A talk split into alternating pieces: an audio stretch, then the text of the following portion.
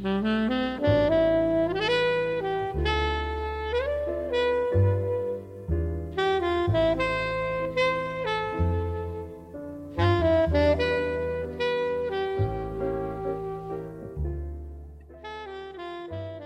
大家好，这里是 FM 幺二八七四八主有了一的频道，我是主有了一，感谢你的收听。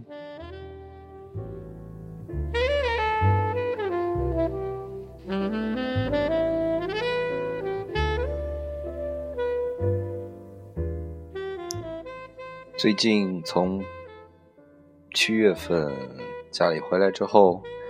整个人的心情是处于一种很凌乱的状态，一会儿呢好像很高兴似的，一会儿呢好像又很难过似的，然后他们没有很长时间的持续性，但是都会比较深刻。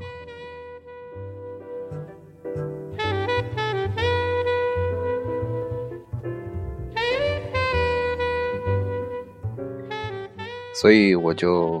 期间礼拜二还是周三的样子，我就录了一个 Breaking Time，就把自己当天是白天中午的时候实在不行了，觉得写一下会好一些。写完之后确实好了很多，然后到晚上又开始了，然后就把它录下来，然后心情也慢慢的变好了，很奇怪。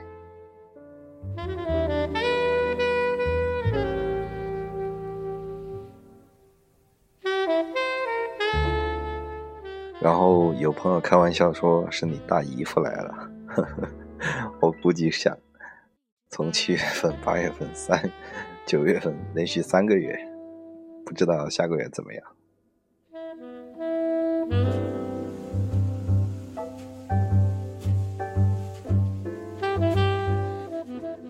嗯，我们接着上周上周日分享的那个。世界观，接着来说，今天讲的是两样东西，第一个是辅助假设，第二个是休谟的归纳。因为我觉得，因为这两章在世界观里面，他们不是连续的，但是我个人认为这两章的，也不是这两章吧，这两点的两个内容比较。我觉得应该是归为一类的，所以我就会把它们先交代清楚之后，我再来跟大家再交代后面之后的理论。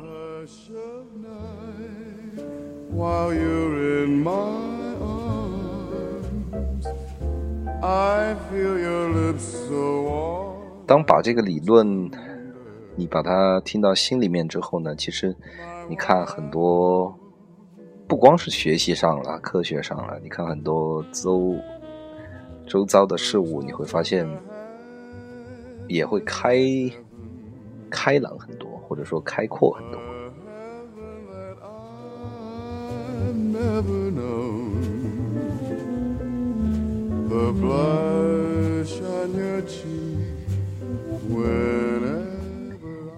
那好，如果说你喜欢我的。内容分享的内容的话，或者喜欢我的节目的话，请点击订阅或者关注按钮。如果你有什么想跟我讨论的，请在我的节目下面留言，我会认真一条一条慢慢看的。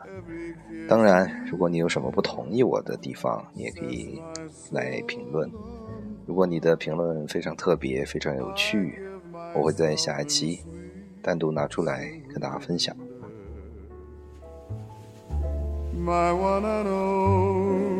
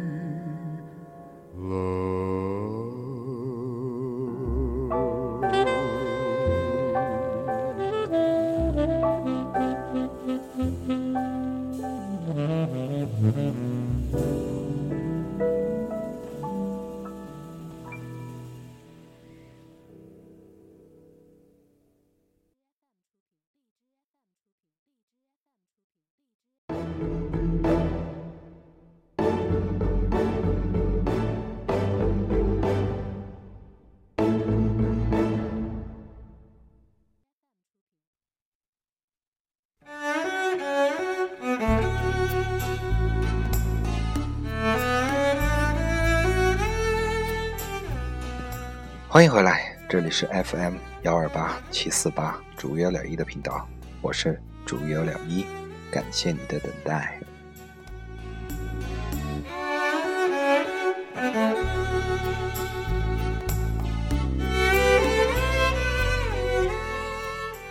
辅助假设，我举一个例子，这个例子是在《世界观》这本书里面，我直接就把它照搬下来了。好，那我们开始。就是你想象一下，你还在学生时代，有一天你要做一个实验，你的老师或者你的教授给了你一个装满乙醇的烧杯，然后呢就告诉你，然后给你一堆工具，温度计啊、酒精灯啊、石棉网啊、架子啊这些东西，然后呢让你去测量这个乙醇。的沸点是多少？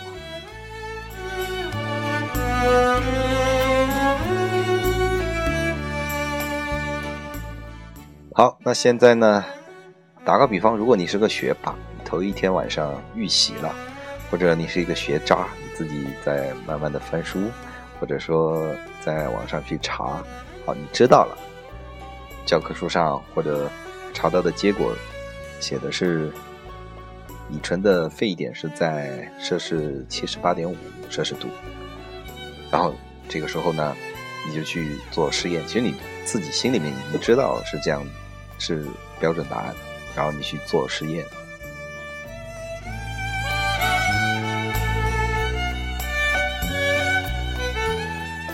然后你就特别期待这个温度计慢慢的、慢慢涨、涨、涨、涨、涨，然后涨到七十八点五或者。上下有个一度以内的误差吧，然后结果发现，最后你得到的这个结果有差，而且超过了误差范围。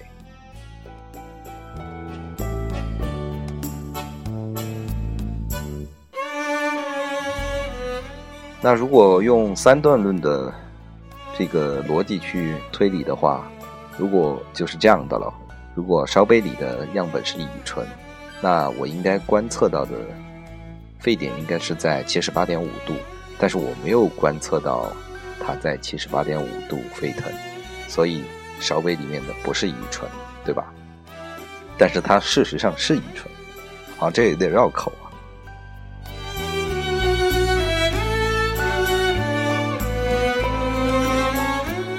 好，这个时候呢，我就娓娓道来。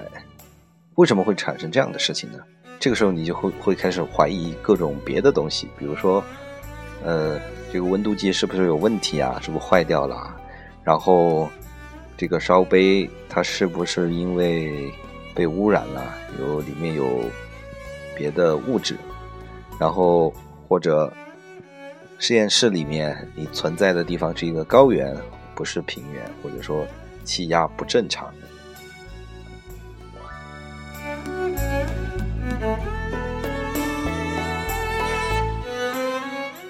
这些所我刚才提出的这些其他的可能性，造成没有达到七十八点五度的原因，就叫做辅助假设。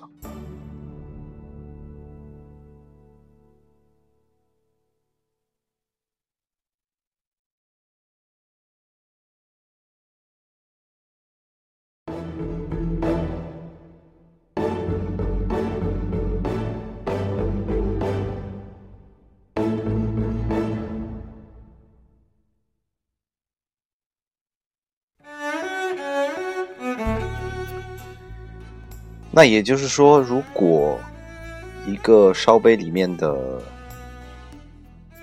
酒精乙醇，它的沸点要达到七十八点五度的话，那我们要做到以下的条件：第一，是我有一个正常、完整的、良好的温度计；第二，我们的这些烧杯啊，这些器皿要比较干净；第三，我们的乙醇没有被污染到；第四。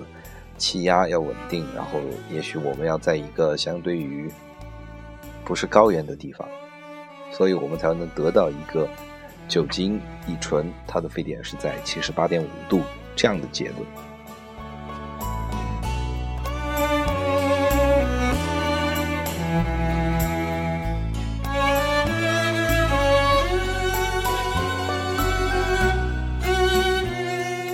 回想一下你的工作中的很多问题吧。其实有时候我们一个事情出错了，我们很喜欢去找客观原因了，没有问题啊，这个是很正确的。因为客观原因大多数有很多是辅助假设在里面，也一样。你也许在你的生活中遇到一个，因为你的分手，那他肯定不可能只有一个原因，不可能只是说我们经常用的那个。用烂了的话叫做性格不合，其实它是有很多很多原因，一样，它也是有很多很多辅助假设，造成了你们分手，或者说造成了你们在一起。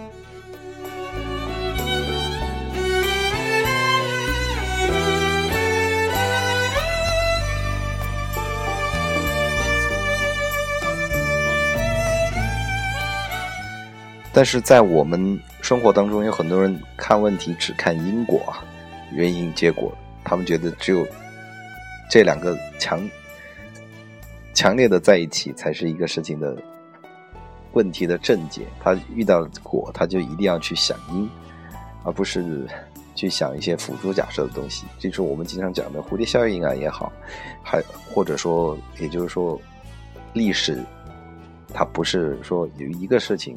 的发生决定了另外一件事情的发生，它只是众多影响这件事情发生的一个因素，只是说每个的占比不同。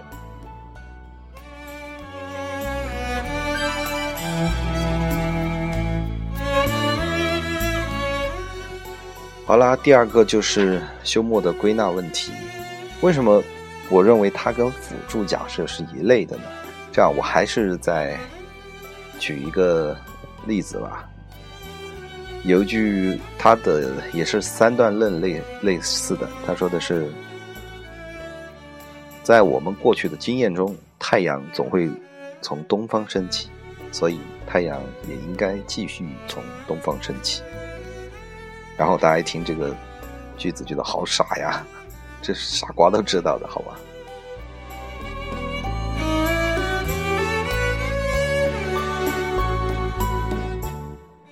但是这句话里面，我觉得他在世界观里面，他把这个词叫做隐含前提。其实我认为跟辅助假设是一类的，它就是隐含了一句话，但是少了这句话，我们也许觉得很正常，OK。但是我们从严密的逻辑性上来讲，这句话就有可能是错误的。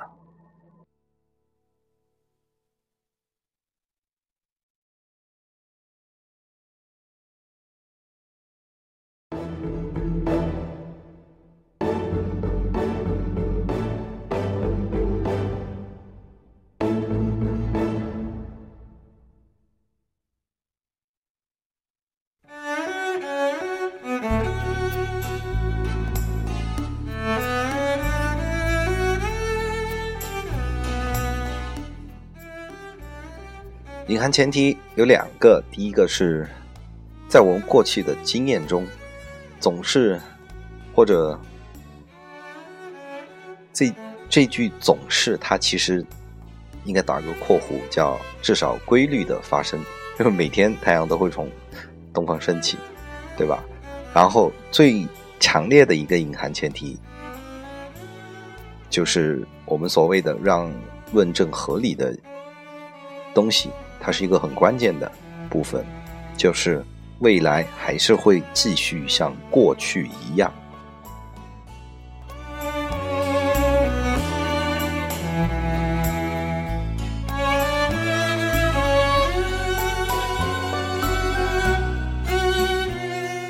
这是一个很重要、很重要的一个前提。为什么呢？因为在我们经验事实告诉我们，未来在地球上。几乎是未来跟过去没有什么太大区别，但是我们想想这个时代变化越来越快，从农业时代、工业时代到现在的大数据时代，每一天都在发生很大很不一样的变化。但是我们的祖先留给我们的基因，我们还是比较适应未来总是和过去一样这样的经验。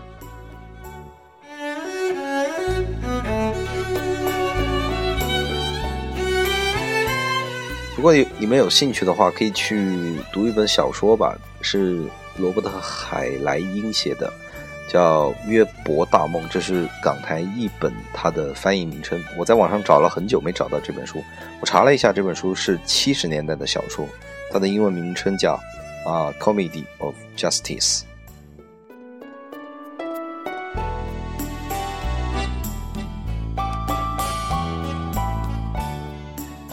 是一个科幻小说了，它就描述的是两个主角，他们每天醒来都会发现自己处在一个和昨天完全也不是完全稍微不同的一个世界里面。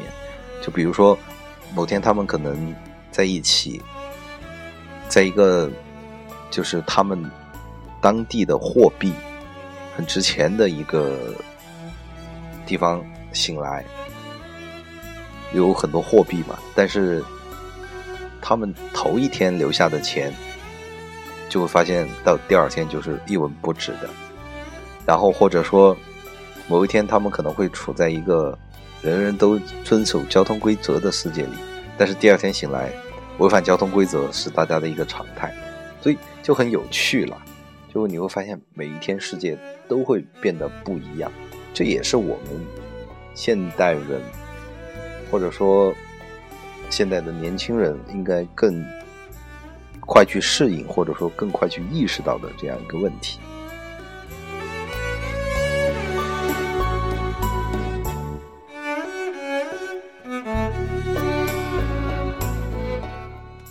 所以今天要讲的就是这两个部分：第一，辅助假设；第二，隐含前提。虽然两个部分分开了好几章的内容，但是我个人认为这两个，它是作为我们看待事物因果关系之间一个很重要的一个，我们经常会忽略的东西。所以，如果你觉得很有趣的话，我们可以来讨论讨论。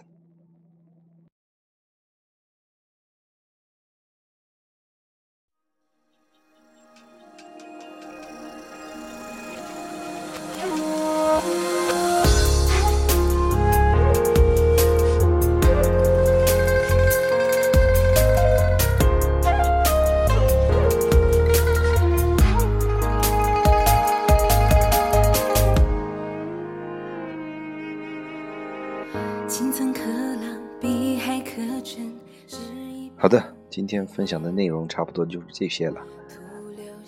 在这一个时代里面，我们经常强调更少的去关注因果，而是更多的去关注相关性。我个人认为，相关性它就是辅助假设的其中一环。就像我们不知道为什么在下雨天。尿不湿跟啤酒会卖得更好，是一样的道理。有很多事情我们是没有办法用因果关系去解释的，但是它就是这样发生的。只是说我们没有去看到隐含前提，或者说我们忽略了隐含前提和辅助假设。你看着夕阳映着西湖边，片片流萤不成眠。所以我认为这个。用这两个方法去看待你身边的事物也好，去看待这个世界也好，它是一个非常重要的一种方法论吧。希望能与你共勉。好的，如果你喜欢我的节目的话，请点击订阅按钮或者关注按钮。如果你有什么想跟我说的，请在我的节目下面评论，我会一条一条认真看的。当然，如果你的评论很有趣，我会在下一期单独拿出来跟大家分享的。好的，现在是北京时间二零一七年九月十一日的凌晨零点五十分，我们下周见，晚安了。青色它在婉转，终是空谈。若梦见，若梦见，烟雨江南，缘分落在那个湖。